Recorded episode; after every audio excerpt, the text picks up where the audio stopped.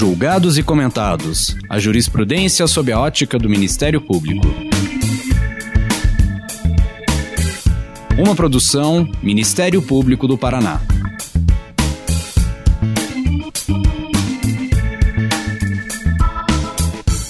Olá, estamos começando mais um episódio do Julgados e Comentados. Eu sou Eduardo Cambi e hoje abordaremos o tema da prova no processo penal.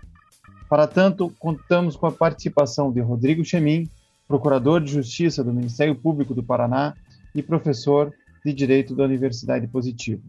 Nesse episódio, vamos conversar sobre a avaliação da prova no processo penal.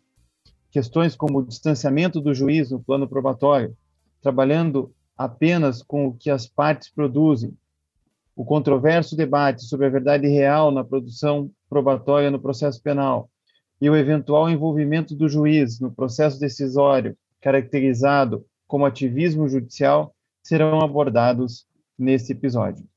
Rodrigo, muito obrigado por aceitar o nosso convite, seja muito bem-vindo. E para começar, conte para aqueles que não o conhecem um pouco mais da sua trajetória profissional e acadêmico.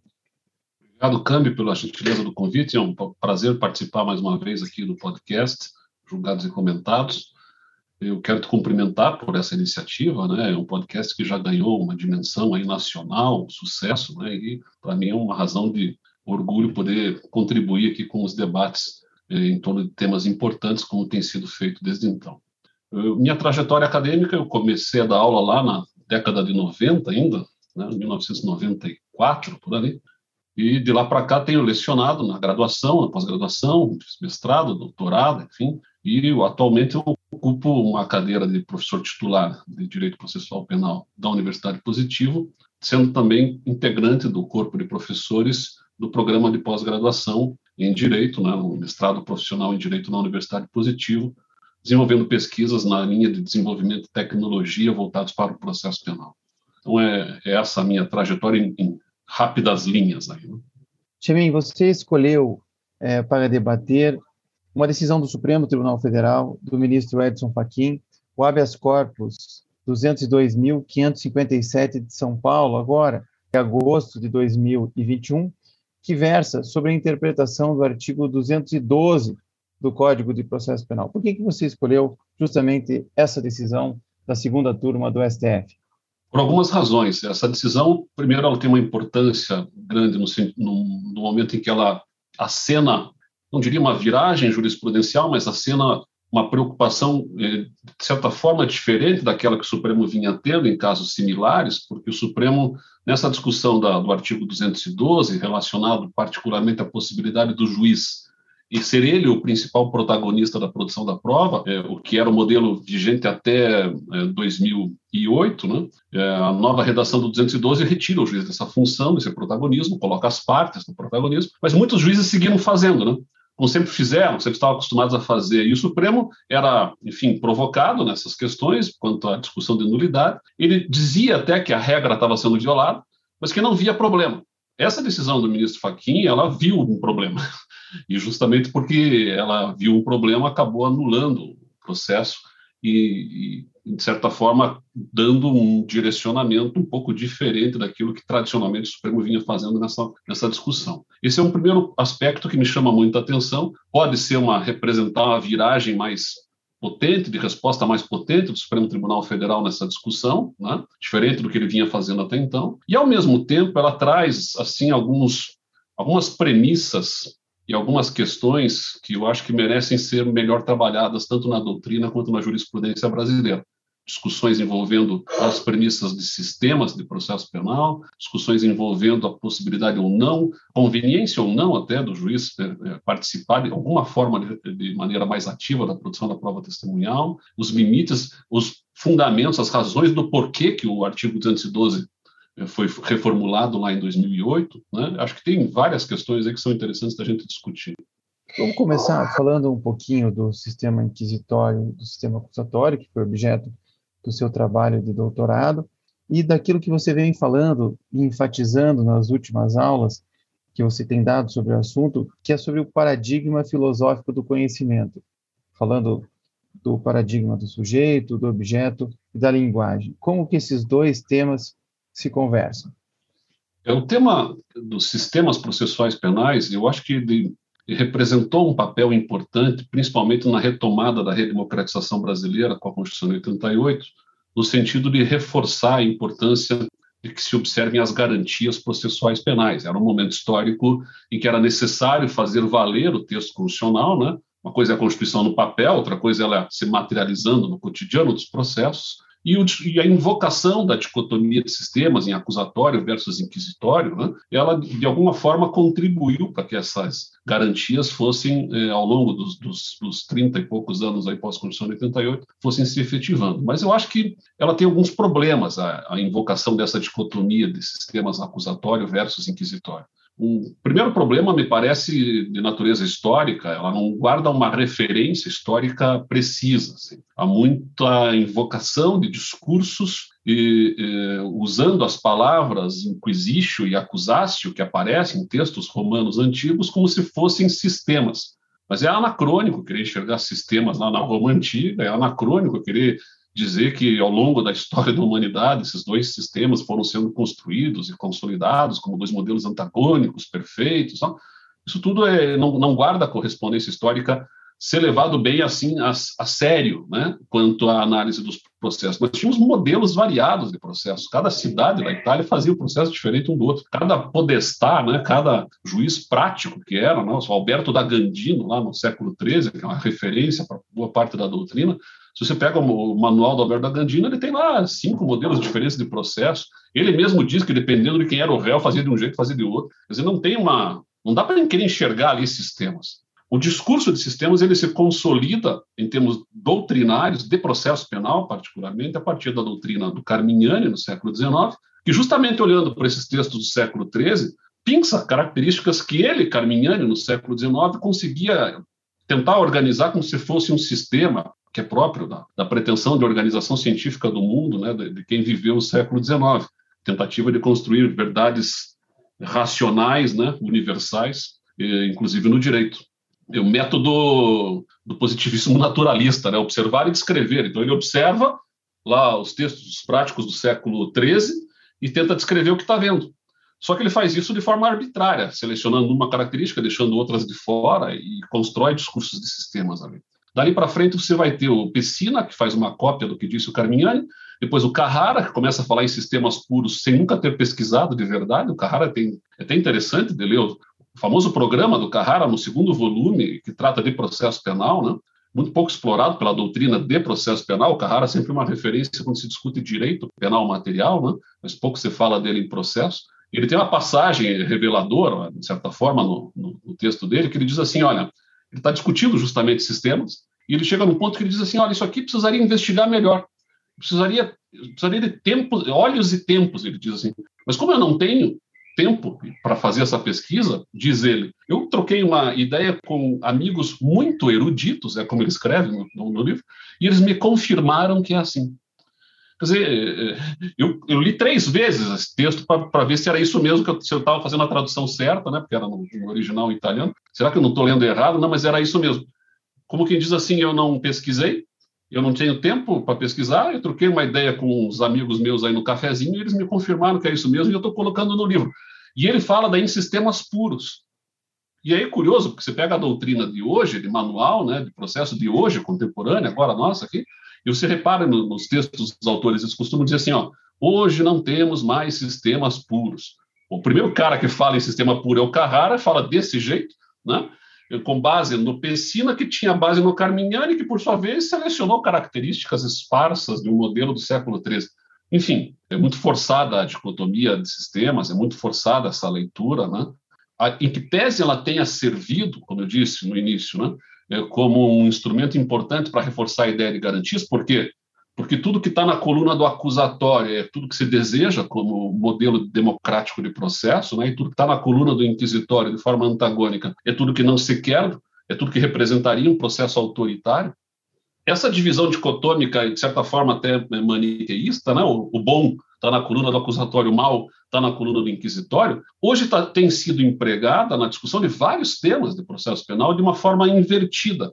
Eu parto daquilo que eu quero ou não quero, por uma razão pessoal, muitas vezes, ou profissional, ou porque eu ganho mais dinheiro ou menos dinheiro a defender uma ou outra posição, e eu vou colando rótulos naquilo, naqueles institutos que estão sendo desenvolvidos no processo penal a partir do que eu desejo. E o rótulo que eu vou colar vai depender do que eu quero. Se eu acho que o instituto é interessante, eu vou colar o rótulo de acusatório, porque o acusatório é a expressão do bem, e se pegar a ideia de que aquilo é acusatório, ninguém vai poder ser contra, porque ninguém pode ser contra aquilo que é representação do bem, e o inverso é verdadeiro. Se eu não quero aquele instituto, eu colo o rótulo de inquisitório, porque se colar, se pegar, né, se a doutrina achar que é inquisitório mesmo, se os meus amigos doutrinadores, muitas vezes de círculos de doutrina que nós temos, que se retroalimentam, um cita outro, que cita um, que cita todo mundo, aquilo vira uma verdade doutrinária, né? Se aquilo então pegar o rótulo de inquisitório, ninguém vai poder ser a favor, porque o inquisitório é a representação do mal. Como é que você vai ser a favor da representação do mal? Vou dar um exemplo para ilustrar o que eu estou falando. Se nós pegarmos a colaboração premiada, que é um instituto relativamente novo, em alguma medida, no, nos moldes que está posto no, na doutrina brasileira, na lei brasileira, o, o, a colaboração premiada é acusatória ou é inquisitória? Depende se eu sou a favor ou se sou contra dela. Se eu sou a favor, eu vou ter argumentos retóricos para dizer que ela é acusatória, e se eu sou contra, eu vou ter argumentos retóricos para dizer que ela é inquisitória. Se eu sou contra a colaboração premiada, eu vou dizer não tem nada mais inquisitório do que a colaboração premiada, afinal de contas, ela é uma pressão que se faz em cima de um suspeito, forçando ele a confessar e a entregar seus companheiros de, de, empreitada, muitas vezes fazendo, falseando e, e construindo narrativas que, que revelam é, um, uma espécie de tortura psicológica, no qual o sujeito se sente premido a, a, a, confessar, ela é uma concentração de poderes nas mãos de uma única instituição, de um único órgão, porque o Ministério Público, ao mesmo tempo que está ali investigando, acusando, está, de certa forma, também já, já definindo a sentença lá na, na frente, quase como se ele antecipasse um papel de juiz. Calha ou não calha dizer que é inquisitório?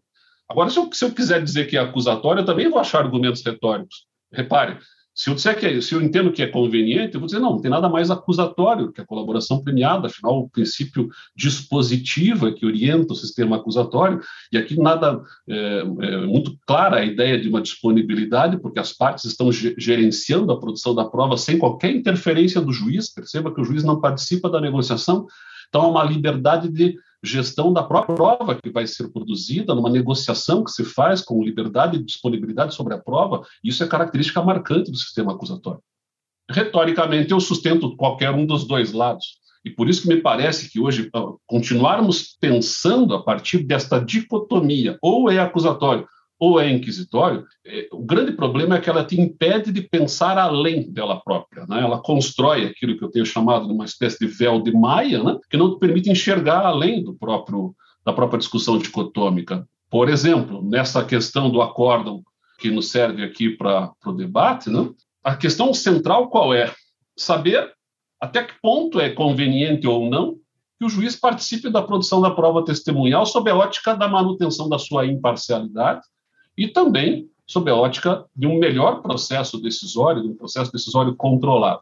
Então, nós ficamos discutindo isso a partir de sistemas, quando, na verdade, me parece, a melhor discussão deveria partir de uma visão eh, ilustrada pelos paradigmas filosóficos que organizam a forma de conhecimento da humanidade, né, como você apontou, há uma, pelo menos três grandes paradigmas aí, né? Filosofia é, que aposta na ideia de que a verdade está no mundo, nos objetos, que é a metafísica aristotélica, uma verdade por correspondência em relação aos objetos, a verdade está nele e não em mim. É, a filosofia da consciência cartesiana, no século XIX, que repagina Platão para fundar aquilo que se costuma dizer de um sujeito solipsista na filosofia, solipsismo, palavra que vem do latim solis mais ipse, que significa dizer só eu, então, o sujeito solipsista é um sujeito que se basta, é um sujeito que sozinho diz o mundo a partir de si, portanto, a verdade está nele e não nos objetos. Então, ele inverte a lógica aristotélica, né? mas apostando sempre numa relação sujeito-objeto. Então, para Aristóteles, eu me assujeito à verdade que está no mundo. Para Descartes, o mundo se assujeita a mim, já que o que importa é a minha opinião, eu não levo em conta o outro, que eu não sei nem se existe, né? numa visão é, própria do, do, do, Descartes, que não confiava em nada que era corpóreo, sensorial, né? ligações sensoriais com o mundo. E nós temos um, um, melhor paradigma em relação a esses dois, que é a filosofia da linguagem, que se organiza ali a, a partir da viragem do século XIX para o século XX, dois grandes giros linguísticos, por assim dizer, né, com o segundo giro linguístico a partir de Wittgenstein, Heidegger, Gadamer, né, onde a linguagem, então, passa a ser compreendida como condição de possibilidade de compreensão do mundo, ela é uma linguagem que é dada antes mesmo de nós nascermos, portanto, já se falava português antes de eu e você e todos nós nascermos aqui no Brasil. As palavras já tinham um significado compartilhado por todos aqueles que se comunicam através desta língua, e, portanto, eu, para compreender o mundo, dependo do uso da linguagem. A linguagem é, não pode ser só minha, ela tem que ser compartilhada com o outro, e isso muda a relação de compreensão do mundo, que deixa de ser uma relação sujeito-objeto e passa sendo construída a partir de uma relação sujeito-sujeito, onde eu dependo do outro, do diálogo e da intersubjetividade, para melhor compreendermos a realidade do mundo. Então, quando a gente muda o paradigma filosófico, sai da filosofia da consciência ou sai da filosofia aristotélica eh, material e caminha para uma filosofia da linguagem, me parece que nós vamos começar a pensar melhor os modelos de processo que nós queremos para a construção democrática que pressupõe levar em conta o outro nessa repaginação da democracia do pós-segunda guerra, né? uma democracia onde a vontade da maioria prevaleça, desde que eu preserve minorias, desde que eu não aniquile minorias, desde que, enfim, eu leve em conta o outro nessa minha relação. Porque, veja, aqui, aqui é interessante observar a doutrina mais tradicional de processo penal. Aquela doutrina ali que era muito forte ainda na década de 80, década de 90, que construía a ideia de busca da verdade real como um norte do processo penal paradigma filosófico que sustenta a ideia de busca da verdade real, já está quase que implícita na própria expressão, né, a verdade que está no mundo, era justamente a metafísica clássica aristotélica, a verdade está no mundo, preciso ir atrás dela, e isso impulsionaria o juiz, então, a ter uma postura ativa na produção da prova. Vai, juiz, vai atrás desta verdade que está no mundo, né, e não sossega enquanto não encontrá-la. Muito bem. A doutrina mais moderna de processo penal critica essa posição, dizendo que não existem verdades absolutas, faz até uma certa confusão, me parece, no campo filosófico, assim, quanto a existir um real ou ser possível alcançar a verdade das coisas através da linguagem, mas enfim, essa doutrina mais moderna, que faz uma crítica, portanto, ao discurso da busca da verdade real, aposta todas as fichas, no entanto, numa verdade do sujeito. Quando ela trabalha com a ideia de uma inércia absoluta do juiz, quando ela diz assim, o melhor juiz é aquele que fica absolutamente inerte, bom, ela não pode desconsiderar o fato que é este juiz que vai dar a sentença. O juiz ele é um terceiro na relação processual, só que ele é um terceiro interessado no resultado, afinal de contas ele tem que decidir. Né? O Natalino Irti é sempre uma referência aqui na doutrina italiana, ah, na compreensão melhor desse, dessa figura do juiz como um terceiro interessado. Então ele tendo que decidir tem que se instruir, tem que se iluminar. Bom, se eu aposto numa inércia absoluta do juiz, eu estou apostando as minhas fichas num juiz que vai acabar dizendo alguma coisa a respeito daquilo, mas vai dizer sozinho, a partir do que ele entendeu do caso. Certo, errado, é, equivocado, mas enfim, o que foi a cabeça dele. Veja como é a filosofia da consciência que está operando aqui. E a gente vê isso em acórdãos, muitas vezes, né? quando na famosa frase, né? Aqui a doutrina diz tal coisa, a jurisprudência tal, mas eu de acordo com a minha consciência, julgo assim. Quer dizer, é quase que uma invocação expressa da filosofia da consciência como um norte decisório. O problema da filosofia da consciência é que ela pessoaliza demais a interpretação do fato, da prova, do direito, ela premia decisionismos que são um passo para o abuso, para o arbítrio, que é tudo que não se quer no processo democrático. Não?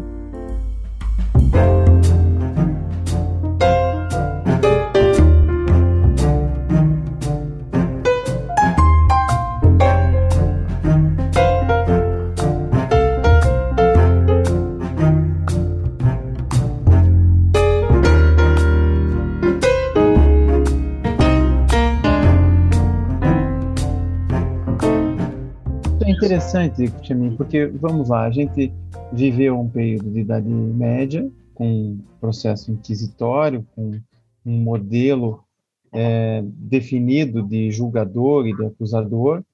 Veio o Renascimento, é, com algumas ideias inovadoras, humanizadoras, não obstante, é, ali é, veio também absolutismo monárquico, veio juízes autoritários, para depois seguir ao, as revoluções liberais com as garantias e chegarmos mais ou menos no nosso tempo com essas indefinições do verdadeiro papel do juiz, a ponto de se dizer, uh, sob a, a luz do sistema acusatório, que o juiz deveria estar completamente inerte no plano probatório, ou seja, que o que vale é apenas a atividade das partes na produção da prova. Você concorda com essa visão?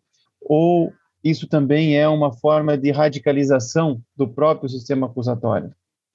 Tem, tem várias coisas aí que poderiam ser ditas. Né? Primeiro, é, é, o cuidado de não ser assim radical nem de um lado nem de outro numa discussão com a complexidade que envolve essa questão do, do melhor modelo do papel do juiz na produção da prova. Eu partiria a, a discussão, como eu estava dizendo, da, do paradigma filosófico para apostar as minhas fichas mais num juiz que dialogue. Porém, é, em que termos? Né? E aí é interessante de observar o fundamento doutrinário que boa parte da doutrina mais moderna utiliza quando vai invocar esta ideia de inércia absoluta. A referência teórica mais marcante é do Franco Cordeiro, no famoso livro Guida à Procedura Penal. O Cordeiro, numa passagem que ele está analisando os diversos modelos históricos de processo que tivemos ao longo da história, né? ele centra o seu olhar num modelo no qual o juiz concentrava, de fato, as funções de acusar e julgar na mesma pessoa, e não havia contraditório, não havia, enfim, ampla defesa, advogados, coisas. E, e, diante desse cenário, o Cordeiro diz: olha, num modelo no qual um juiz está centrado todo o poder nele, sem a possibilidade de alguém fazer algum contraponto, a tendência deste juiz, porque ele é um ser humano, é que ele possa eventualmente construir o que o Cordeiro chama de quadros mentais paranoicos. Essa expressão é do Franco Cordeiro. Quadros mentais paranoicos, com isso o Cordeiro está querendo dizer não que o juiz é paranoico, mas que ele constrói hipóteses mentais nas quais ele acredita de uma tal forma que não consegue mais é, enxergar a realidade que está à sua frente, ele não consegue mais enxergar o próprio fato que está sendo objeto da discussão. Ele constrói uma fantasia em torno da, do que possa ter acontecido e sai no mundo buscando elementos que visem confirmar essa sua hipótese mental. E isso revelar-se-ia como um problema, Claro, porque se o juiz está pensando errado sobre o fato e está com o poder de ir atrás da prova, pode ser que ele falseie, que ele busque elementos que visem apenas eh, trazer para ele uma espécie de um conforto mental, como quem diz: eu não estava errado, tanto não estava que eu vou construir retoricamente uma decisão a partir desses fragmentos de prova que eu produzi por iniciativa minha, é, fazendo com que a minha hipótese se sobreponha ao próprio fato, como diz o Cordeiro, né? O primado das hipóteses sobre o fato, né? A prevalência das hipóteses mentais sobre o próprio fato. Essa base teórica do Cordeiro, eu estou de acordo com ela. Acho que é da, tudo que se sabe hoje a respeito de psicologia cognitiva, né? Tudo que se sabe a respeito de psicanálise, né? permite dizer que é possível, não que seja é, corriqueiro, acho até que não é corriqueiro, é, é, mas é possível que um ser humano que esteja ali na posição de juiz construa hipóteses mentais e acredite nelas tão firmemente que elas se sobrepõem ao próprio fato. Se é possível isso, então vamos estabelecer mecanismos para tentar minimizar o problema que isso gera. A solução que a doutrina mais moderna dá é a inércia absoluta, né, como você bem apontou. A mim não me parece que seja uma melhor solução, por algumas razões. Primeiro, porque a inércia absoluta não neutraliza um possível quadro mental paranoico. Quer dizer, se eventualmente aquele juiz construiu uma hipótese mental na qual ele acredita tão firmemente em detrimento do próprio fato, não é a inércia absoluta que evita que esta hipótese apareça na sentença. Aqui eu recomendaria aos nossos ouvintes que lessem um livro da década de 80, que eu diria assim que é um clássico do processo penal brasileiro, do Nilo Bairros de Brum, chama-se Requisitos Retóricos da Sentença Penal. Né? O Nilo Bairros de Brum, de Brum construiu de forma magistral né, a, a percepção de como os juízes que dominam retórica conseguem facilmente construir qualquer decisão sobre qualquer assunto com uma camuflagem retórica de tal grau que imuniza de crítica a própria decisão. Então, a gente tem que tomar muito cuidado né, quando a gente está apostando todas as fichas num juiz inerte que vai com esse quadro mental paranoico para a sentença, porque ele vai e vai lá se, usa, se valer das ferramentas retóricas que o Nilo Bairros de Brum aponta para construir uma decisão que não será passível de ser alterada pelo tribunal, ser bem construída, mesmo que completamente dissociada da realidade do que se produziu de prova. Então a gente tem que tomar um cuidado quando aposta as fichas na inércia por esse prisma e também pelo fato de que o juiz pode ter compreendido errado a prova e vai julgar errado. A gente não pode pensar só no quadro mental paranoico. Eu, eu na minha tese de doutorado, construí uma paráfrase ao Cordeiro para é, destacar uma situação que é corriqueira em audiências, né? que é o que eu tenho chamado de quadro mental parafásico, emprestando aqui a doença da afasia. O Freud trabalha um pouco com essa questão da afasia, que é uma doença relacionada à má compreensão da fala. Né? Você fala A e o sujeito entende B. Ninguém está dizendo que o juiz esteja doente de novo, mas ele pode compreender errado uma palavra na audiência. Né? As palavras têm sonoridades parecidas. O próprio Wittgenstein apontou muito bem a ideia de que uma determinada palavra, num determinado contexto, pode mudar o seu significado. E nós temos muitos regionalismos, né? É, enfim, eu me lembro como promotor de justiça em Telemaco Borba, por exemplo, vindo um casal com filhos que se compareceram no meu gabinete para tentar resolver um problema. O problema qual era? Eles apresentaram o, o casal de adolescentes dizendo que o casal tinha fugido. Bom, eu, nascido e criado em Curitiba, na minha cabeça, adolescentes que fogem são adolescentes que põem uma trouxa nas costas, revoltadas com o pai e com a mãe, com, a, com o controle dentro de casa e saem para ganhar o mundo e se aventurar.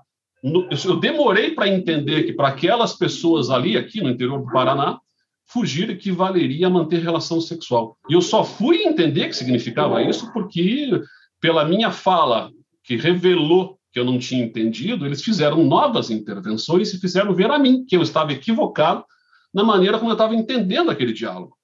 E perceba, e ficou, ficou muito claro para mim como o diálogo é importante, né? Na, no esclarecimento, na iluminação, que é o que se quer de um juiz, né? um juiz que entenda o que, que vai julgar. Bom, é, ele pode inclusive ter dúvidas. E aí, se você me permitir avançar só mais um minutinho para concluir o raciocínio, essas dúvidas, é, para essa doutrina que aposta na inércia absoluta, eles, eles solucionam a dúvida pelo princípio do indúbio pro réu. Diz, não, mas se o juiz estiver em dúvida, aí a solução se dá pela absolvição, porque indúbio pro réu. De novo, parece sedutora a solução, mas ela é muito simplista, muito reducionista da complexidade, e mais do que isso, aposta as fichas que o juiz sempre em dúvida vai absolver. A gente tem vários problemas em relação a isso, seja na origem histórica do indúbio pro réu, que tem uma origem mítica e matemática lá na Oresteia de Ésquilo, né, quando no julgamento de Orestes, a deusa Palas Atena convoca um colegiado, que é o Areópago, porque ela não se sentia confortável para julgar um sujeito que era o filho que matou a mãe, Orestes era acusado de ter matado a própria mãe, o resultado dá matematicamente 50% pela condenação, 50% pela absolvição. A deusa retoma a palavra e diz: bom, se deu empate, está absolvido Orestes. Aí se funda, filosófica historicamente, né, a, a ideia do indúbio pro réu. Só que se funda a partir de um resultado matemático de 50%, solucionado por uma deusa, que, como deusa, não erra. Isso vai se repaginar ao longo da história da humanidade, vai ganhar um novo colorido no século XVII o XVIII, na Inglaterra, principalmente, quando se vai construir a famosa parêmia inglesa de que se pode condenar alguém toda vez que se alcance um juízo de valor para além de uma dúvida razoável, né? beyond a reasonable doubt.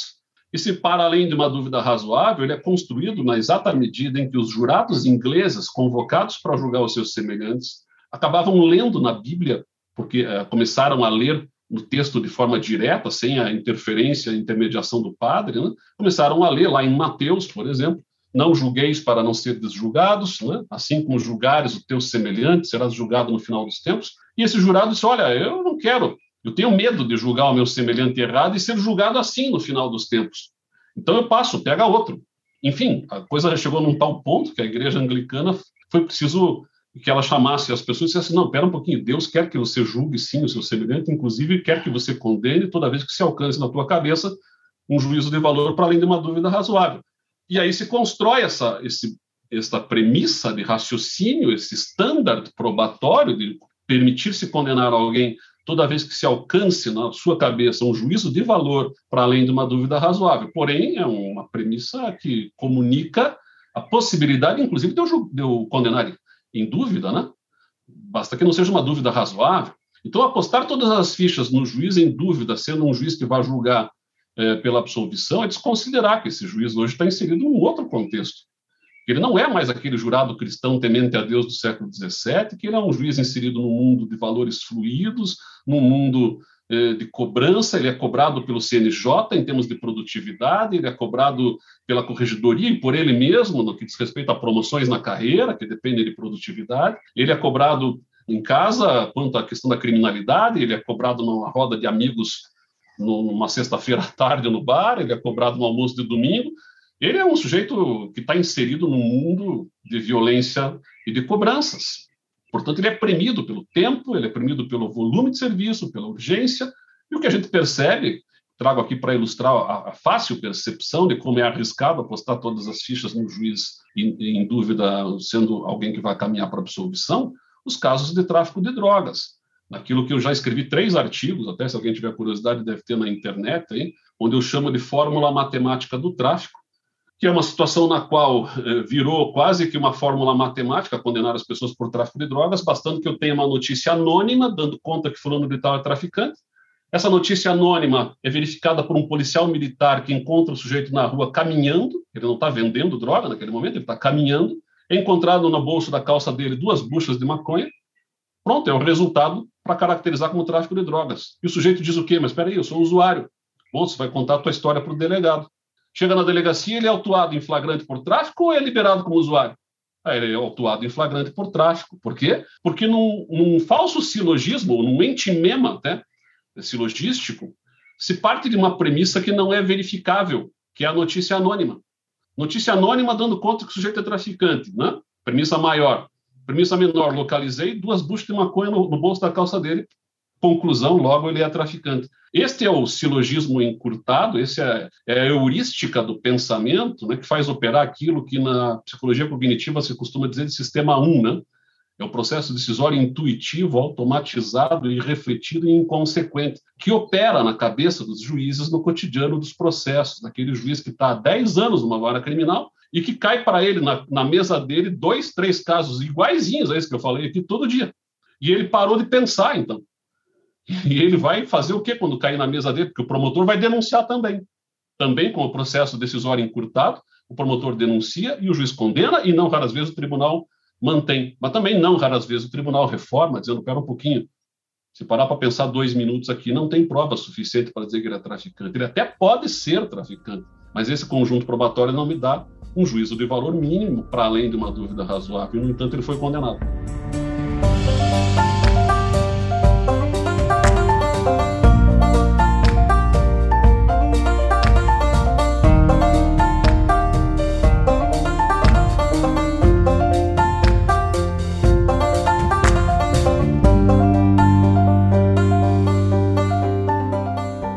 Cínicos são aqueles que negam a verdade.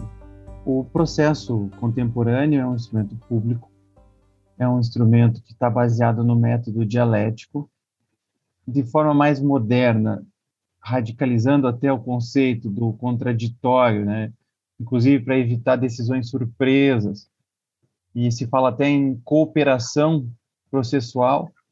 Como é que você vê esses conceitos na medida em que você também tem o direito de não produzir prova contra si mesmo, é, você tem também várias limitações à produção da prova ilícita é, para a busca da verdade absoluta. Então, é, você também não pode punir o advogado ou punir o réu por não trazer toda a verdade no processo.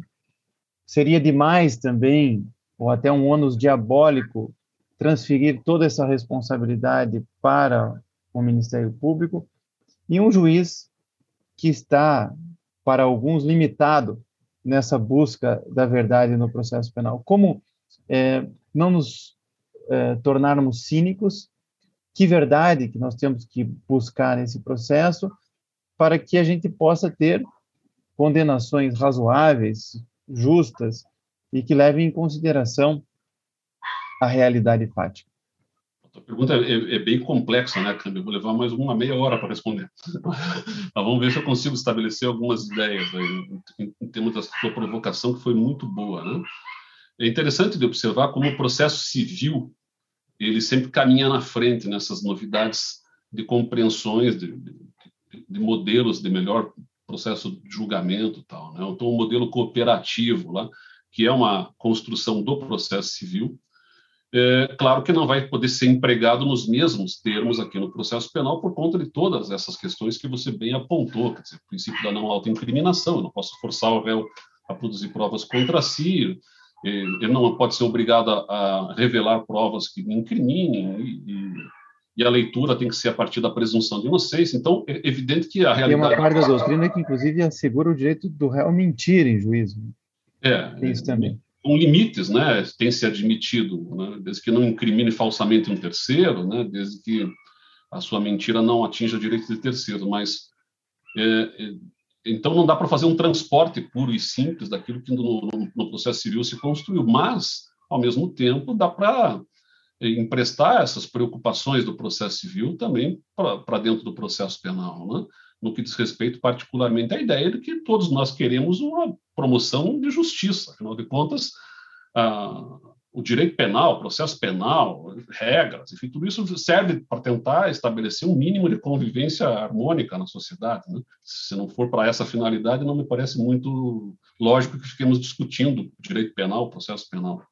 Então, me parece que nós devemos pensar a partir da Constituição brasileira, e a Constituição brasileira é organizada a partir de uma ideia fundante, que é o Estado Democrático de Direito. E o Estado Democrático de Direito se organiza a partir de duas balizas de aproveitamento daquilo que de favorável trouxe o Estado liberal de direito né, no curso do século XIX, que era a proibição de excessos por parte do Estado, com aquilo que de positivo trouxe o Estado social de direito já na primeira metade do século XX, que era a preocupação da, de uma intervenção estatal em favor da população, que era traduzida aqui na proibição de proteção insuficiente. Né? Então, dentro da, do Estado Democrático de Direito, nós vamos construir essa, essa dupla funcionalidade.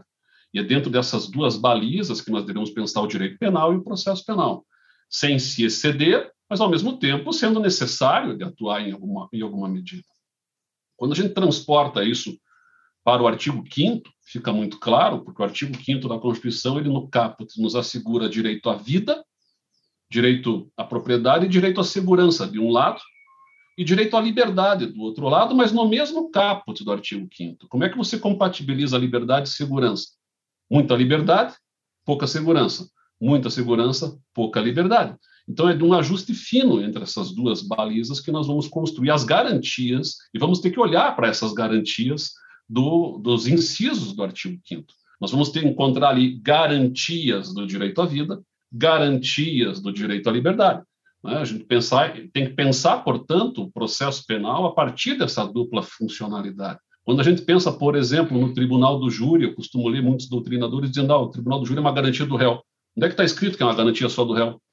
Se o tribunal do júri tem como competência julgar crimes dolosos contra a vida, isso não é também uma evidente garantia do direito à vida, previsto no caput do artigo 5 Então eu tenho que pensar o júri tanto quanto um direito do réu de não, não sofrer julgamentos abusivos e excessivos por parte de quem detém poder, quanto também no direito da vítima e dos seus familiares de verem a justiça sendo promovida. Onde é que entra o juiz nessa coisa toda? Esse juiz não pode ser alguém alijado de, de toda essa discussão. Ele não deve ser o principal protagonista da produção da prova, por aqueles problemas que nós apontamos né, a partir da doutrina do Franco Cordeiro, mas, em alguma medida, ele tendo o poder de decidir e, e querendo nós todos que este juiz não atue de maneira arbitrária, o melhor modelo de participação do juiz e das partes no contexto da produção da prova é promover um diálogo entre todos, inclusive para potencializar a contraditória e ampla defesa. Eu acho que ah, o contraditório e ampla defesa eles podem ser potencializados mais é, evidentemente com um diálogo com o juiz na produção da prova testemunhal. Não o juiz como principal protagonista, mas como um ator secundário que, ao final, deve dizer o que entendeu. Se não for o caso de formular perguntas para um esclarecimento, eu apostaria até numa, numa ideia de que o juiz, ao final da inquirição da testemunha, fizesse ele um resumo público do que, que, ele entendeu da fala da testemunha, permitindo novas intervenções, inclusive ali no presente da audiência. Porque é no presente da audiência que o processo decisório não raras vezes se forma. E aqui é muito interessante de observar etimologicamente o significado da palavra decisão. Decisão vem de cisão, que é corte, e de, que é fora. Então, quando eu decido, é como se eu cortasse fora o elo comunicativo que eu tenho com as partes. É como se eu dissesse assim: pode parar, já entendi. Não preciso mais de você. Eu já decidi. Isso fica muito visível quando nós vamos acompanhar julgamentos nos tribunais, porque nos tribunais os desembargadores já chegam com o voto pronto. Aí eles dão a palavra para o advogado fazer a sustentação oral, porque tem que assegurar a garantia da ampla defesa na, na, na, naquela sessão. Mas é muito difícil, não vou dizer que é impossível, mas é muito mais difícil que ele mude quando ele já colocou o voto no papel e distribuiu para os colegas, inclusive, com a intervenção do advogado. Só se for uma coisa assim que realmente chame muito a atenção dele, que de fato seja muito dísparo e que ele não tinha percebido, por exemplo, eu vou então é, pensar melhor e estou tirando de, de, de, mesa esse caso. Então, mas de regra, o que, que ele vai dizer? Bom, eu agradeço as palavras do advogado, muito importantes, aqui, mas o meu voto já está pronto, já estava decidido. Né? No julgamento do mensalão, o ministro, que, me lembro que tinha ministros que dormiram durante a fala dos advogados. Né? Lembra dessa cena? Não? Ah, foi, foi fotografado, filmado, tudo, né? Ministros dormiam, o advogado lá sustentando oralmente estava dormindo. Por que ele estava dormindo? Porque ele já sabia o que ele tinha decidido do caso.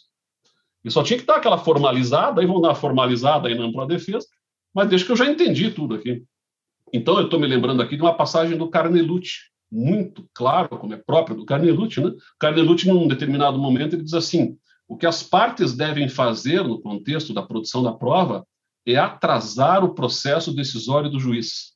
Atrasar o processo decisório do juiz significa dizer mantenha esse cara atento ao que está acontecendo. Bom, se eu apostar as minhas fichas todas na inércia, é muito mais difícil de saber se ele está atento ou não está atento ao que eu estou falando, né? porque na inércia ele já não pode falar nunca, então ele não vai falar de qualquer jeito e eu não sei a qual foi o momento que ele tomou alguma decisão. Se ele necessariamente tiver que falar alguma coisa, pronto, aí abre-se finalmente um acesso ao que vai à cabeça do juiz. Porque a cabeça nossa é um sistema fechado, né? Ninguém sabe o que nós estamos pensando a não ser a partir do momento que nós abrimos a boca e falamos alguma coisa. Enquanto o juiz está absolutamente inerte, as partes imaginam o que vai à cabeça do juiz. Mas para ter certeza do que vai de fato, só se ele abrir a boca e me disser, permitindo novas intervenções minhas, que talvez façam finalmente mudar aquela forma dele entender o caso. Então, se ele tinha construído aqueles chamados aspas, quadros mentais paranoicos de que fala o Cordeiro, ou aqueles aspas de novo no que eu parafraseei, quadros mentais parafásicos, que é uma má compreensão da fala, é através do diálogo e da intersubjetividade que quem sabe eu consiga promover no juiz, de novo parafraseando o Cordeiro, um quadro mental metanóico, que é a mudança na forma dele entender o caso. Né? A metanoia, o Jung vai, vai usar como uma referência àquilo que acontece em boa parte de nós, quando chegamos ali na faixa dos 45, 50 anos de idade, começamos a repensar os nossos valores da juventude, e não raras vezes o sujeito abandona tudo o que estava fazendo na vida e vai fazer outras coisas. Ele muda completamente o modo de compreender a sua razão de ser no mundo. Ninguém está querendo dizer que o juiz vai fazer isso tudo numa audiência, mas eu posso mudar o modo dele compreender o caso. E, e aí sim neutralizar aquele possível quadro mental paranoico é com o diálogo que nós vamos conseguir mudar eventualmente um quadro mental paranoico. Não é com silêncio e com a inércia.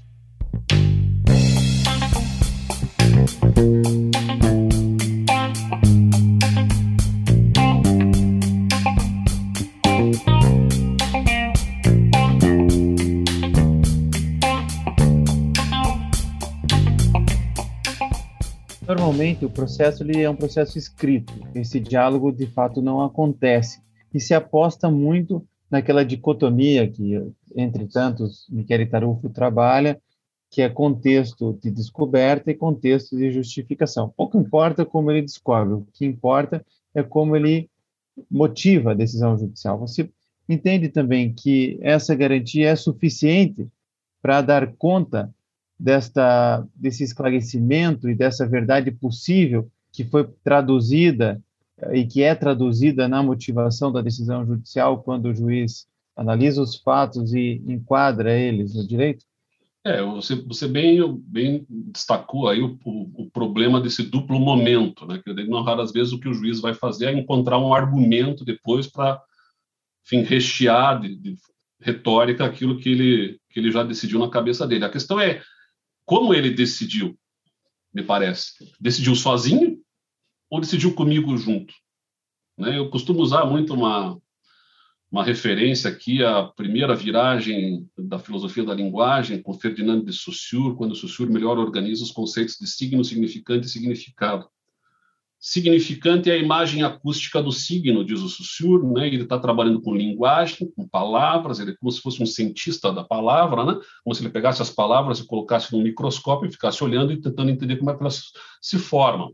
Então ele vai dizer assim, a letra C é um significante, ela tem um desenho, uma imagem de C e o som, C. Ele é o significante do, de, um, de uma letra que tem um significado. Qual? Letra C. As palavras vão se formar a partir do momento que eu começo a colocar ao lado de um primeiro significante outros significantes, começando a formar o que ele chama de cadeia de significantes. Então, ao lado da letra C, eu coloco a letra A. Bom, aí eu já não tenho mais apenas a, letra C, eu tenho a sílaba K, porque a letra A ressignifica o que eu tenho na minha frente. E assim eu vou formando.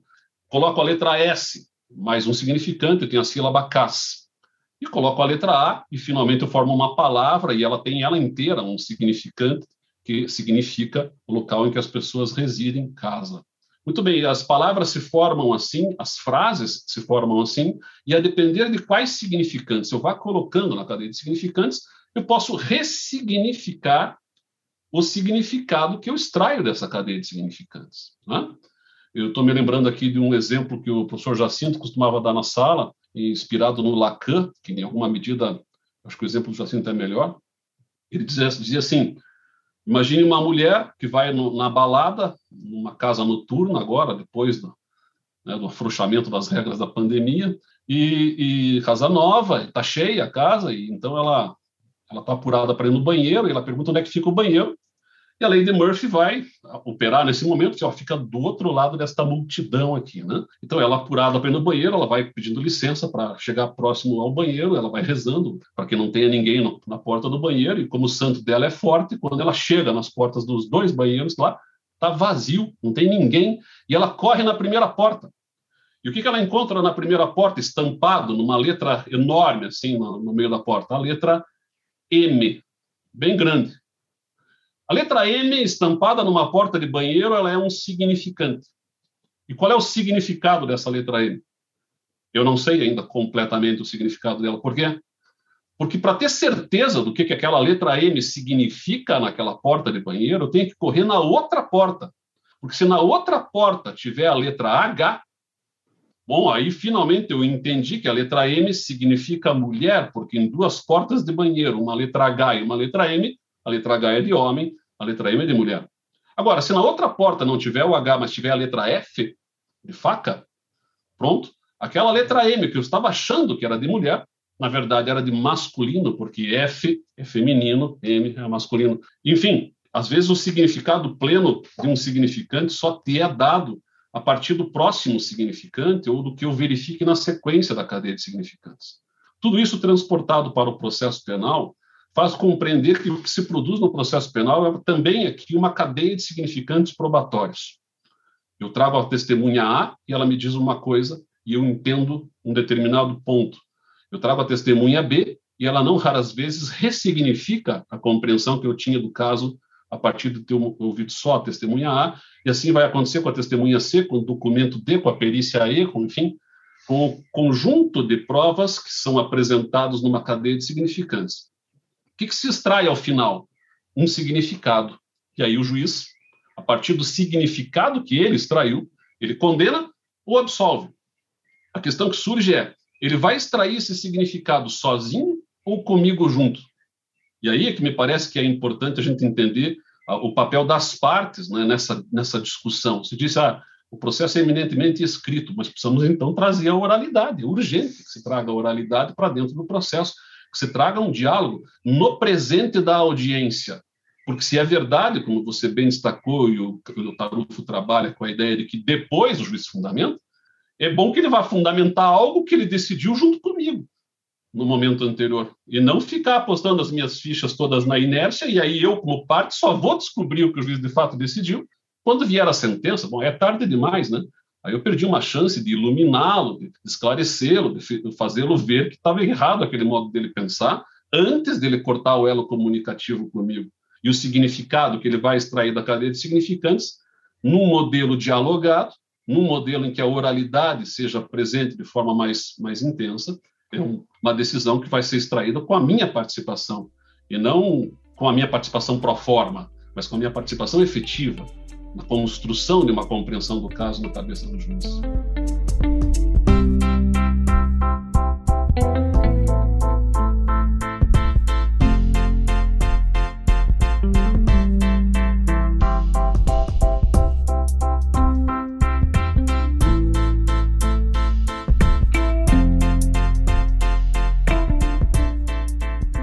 O tema é muito instigante, eu gostaria de recomendar aos nossos ouvintes os textos e a tese de doutorado do Chemin, e especialmente, Chemin, te agradecer por estar compartilhando conosco esse teu pensamento, esses seus conhecimentos, que é fruto de muito estudo, muita dedicação ao processo penal. Muito obrigado. Eu que agradeço a oportunidade, Câmbio, foi uma alegria poder conversar com você aqui no podcast do Julgados e Comentados. Não se esqueça de curtir ou se inscrever em nossas redes sociais e assinar nosso podcast no aplicativo de sua preferência. Você também pode participar da elaboração dos julgados e comentados. Para sugerir um tema, encaminhar dúvidas ou comentários, envie para a gente no e-mail julgados e comentados ou pelas nossas redes sociais. Muito obrigado e até a próxima!